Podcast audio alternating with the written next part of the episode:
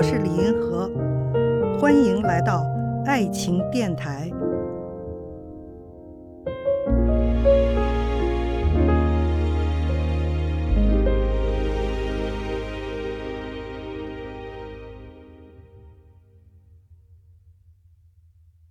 怎么看待当下女性催吐足、A 四腰这些现象的流行？我们应该怎么做？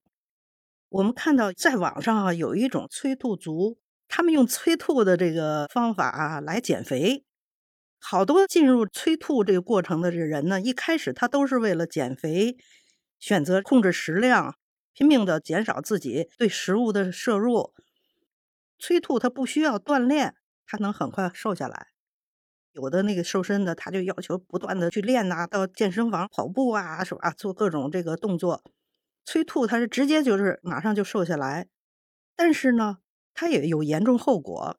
极限的这种过度的节食呢，导致身体出现对抗反应了，身体从最原始的这求生本能开始发作了，促使这些过度节食的人呢就要吃饭，就是说我现在太饿了，我就是要吃。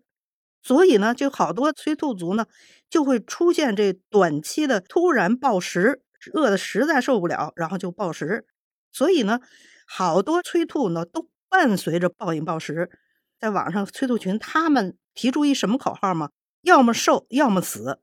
这种非常极端的这种快速瘦身的方式，它对女性的身体的这种非常严苛的审美标准，哈，促使好多人进了这个催吐社群，好多人都导致了这种催吐过程中越来越多的后遗症。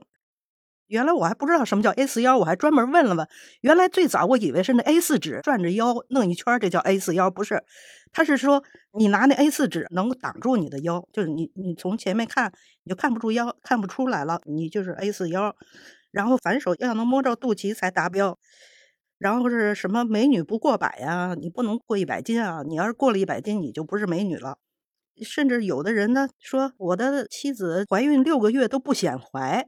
好像不显怀也是一个新的标准，即使怀孕都不能让看出肚子来，你才达标。我觉得这种东西，大家不觉得是一种对女性的身体自由和精神自由的压迫吗？其实要上纲上线的讲，福柯早就讲过，他说现代社会哈对人的身体有一种规训，他专门写了一本书叫《规训与惩罚》。就是说，不管是在工厂、在学校、在哪儿，要求人的身体哈是什么什么样的，什么样是标准的，种种的这些规训哈，它实际上它是一种压迫，它使得人的自我不能自由自在。你必须得受这些罪。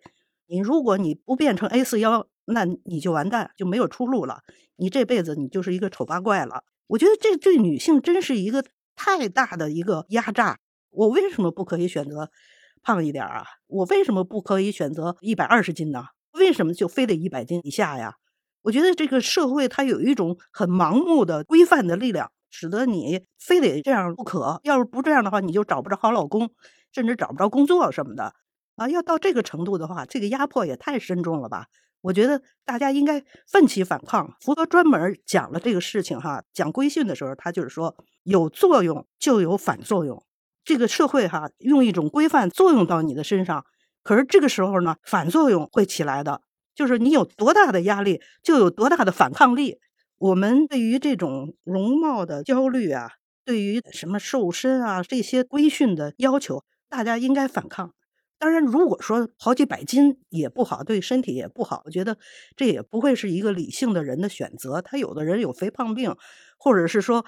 太不在意了，然后影响了他身体的健康，他容易得各种高血压啊什么的，当然也不好，是吧？应该适当的节制，但是不要弄到那种催吐啊，拼命的压榨自己的身体，把它装进一个标准的所谓审美的模子里头去。我的腰比这个模子宽出一寸两寸，那我就不达标什么的，我就不配做人了。不要这样想。